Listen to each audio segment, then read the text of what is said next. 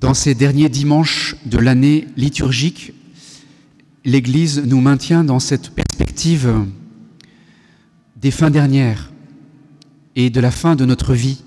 En ce mois de novembre, qui a débuté avec la fête de la Toussaint, spécialement nous, prions pour nos défunts, et plusieurs parmi vous, vous êtes venus pour une messe de souvenir pour un membre de votre famille. Et il est bon régulièrement de, de nous rappeler quel est le terme de notre existence. Nous voyons bien, et déjà au temps de Jésus, qu'il y a lieu de, remarquer que dans le monde, nous pouvons voir qu'il y a une sorte de lutte, de combat entre différentes forces, les forces du bien, les forces du mal. Nous avons malheureusement l'écho de ces guerres de par le monde. Mais nous savons aussi qu'il y a des guerres dans nos familles. Il y a des luttes aussi dans le contexte professionnel, il y a des tensions sociales. En ce moment, nous le savons bien, dans notre pays. Alors, le Christ nous invite à nous rendre compte que nous avons un rôle à jouer pour ne pas fuir justement euh, le combat et nous rendre compte que nous sommes choisis par Dieu pour être acteurs de cette transformation du monde, de cette purification que Jésus lui-même est venu opérer. La purification définitive, elle aura lieu dans l'au-delà, mais dès à présent, il y a une œuvre de, transformation, de purification qui, qui se joue et nous avons notre part à prendre. Je voudrais vous évoquer pour nous aujourd'hui trois domaines dans lesquels nous avons un rôle à jouer pour participer à cette transformation. Ces trois domaines, ce sont le travail, l'attention aux plus pauvres et la prière. Le travail d'abord, c'est Saint Paul qui nous en parle dans la deuxième lecture. Lui-même, il a maintenu une activité professionnelle en quelque sorte en même temps que son travail apostolique, et nous pouvons nous rappeler que le Christ lui-même a voulu apprendre ce métier de charpentier. Aujourd'hui, il y a beaucoup de souffrance au travail. Beaucoup de personnes sont malheureuses. Or, il nous faut essayer d'œuvrer pour que le travail soit de nouveau un lieu d'épanouissement des personnes. C'est devenu souvent un lieu de pression.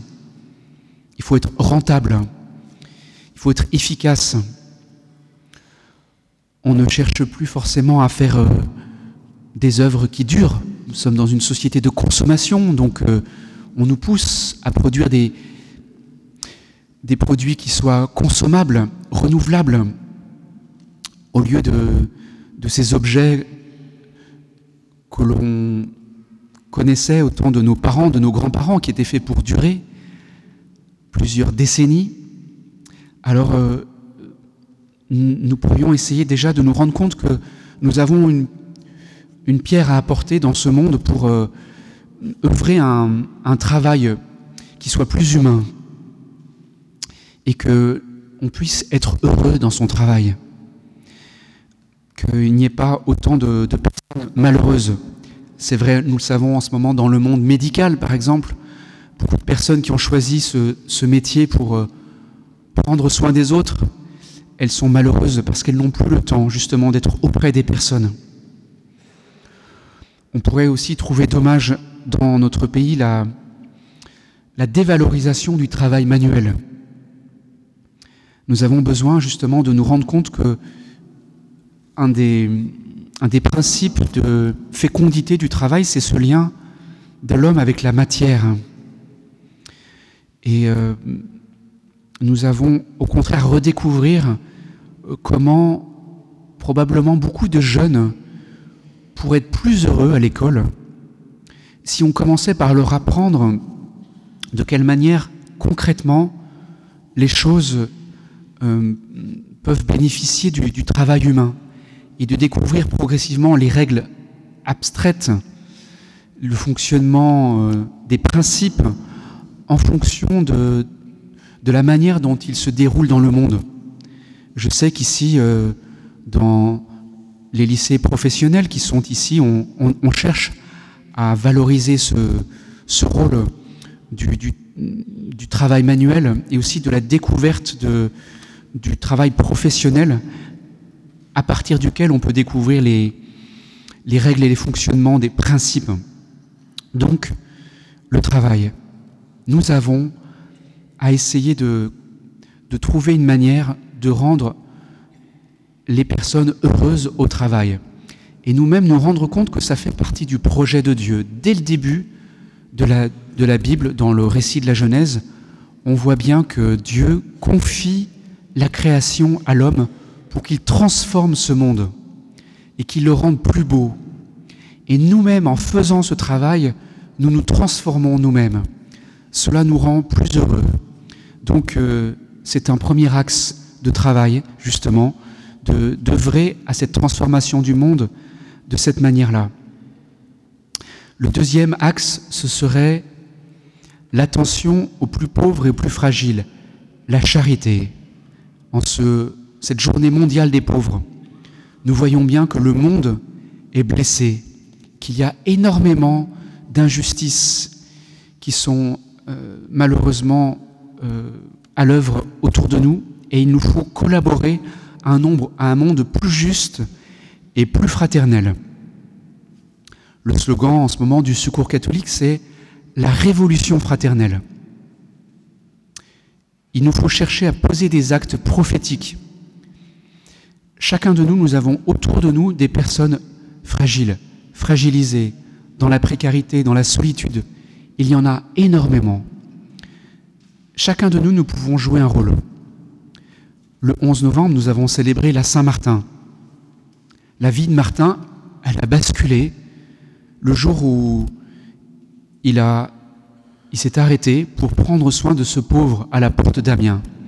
Il a posé un acte prophétique qui a changé sa vie et qui a changé aussi le cours quasiment de l'histoire de l'Occident, tellement on sait que Martin était à la charnière ce passage entre l'Antiquité et le Moyen Âge. Il a joué un rôle considérable. Et nous aussi, nous sommes dans un monde en transformation et nous devons nous rendre compte que chacun de nous, nous avons un rôle à jouer. Il y a certaines personnes que nous sommes les seuls à côtoyer. Et si nous n'en prenons pas soin, personne ne le fera.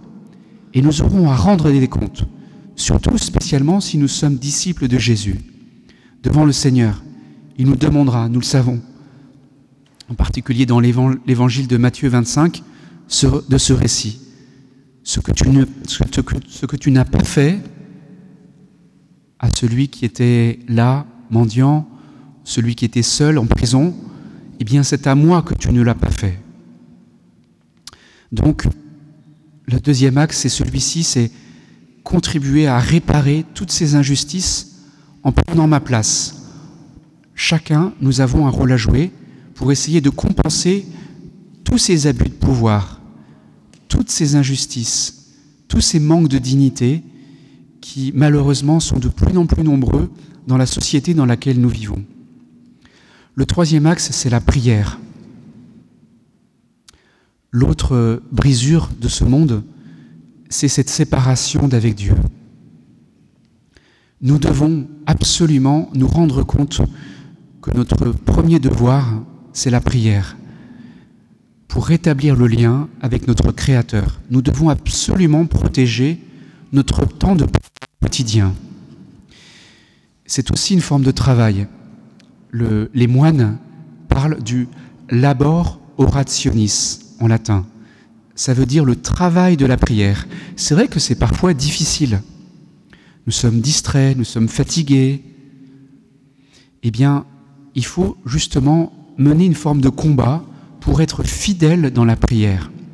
Chaque jour, rappelons-nous combien d'heures, combien de minutes il y a dans une journée.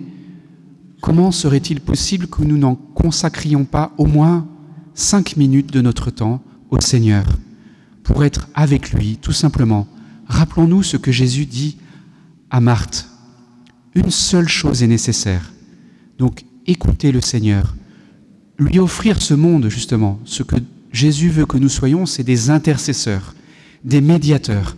Nous devons confier à Dieu ce que nous avons vécu dans notre journée, ne pas nous coucher le soir sans lui dire Seigneur, je te confie telle et telle personne que j'ai rencontrée, je te parce que nous ne pouvons pas nous, nous contenter des deux premiers axes du travail ou de la charité, parce qu'il y a tellement de choses à faire nous ne ferons jamais tout. Donc, à chaque soir de nos journées, nous devons confier à Dieu finalement tout ce que nous n'aurons jamais le temps de faire. Parce que lui, nous lui ouvrons ainsi la porte pour que lui permette d'œuvrer dans ce monde. Donc, le troisième axe, c'est la prière.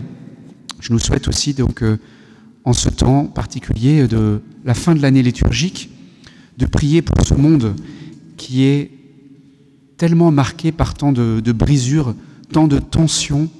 Il nous faut prier pour nos familles, pour nos collègues de travail, pour nos camarades d'école, prier pour tous ces pays qui sont marqués par la guerre, par tant de souffrances. C'est certainement aussi l'un de, nos tout premiers devoirs, de nos missions que Jésus nous a confiés.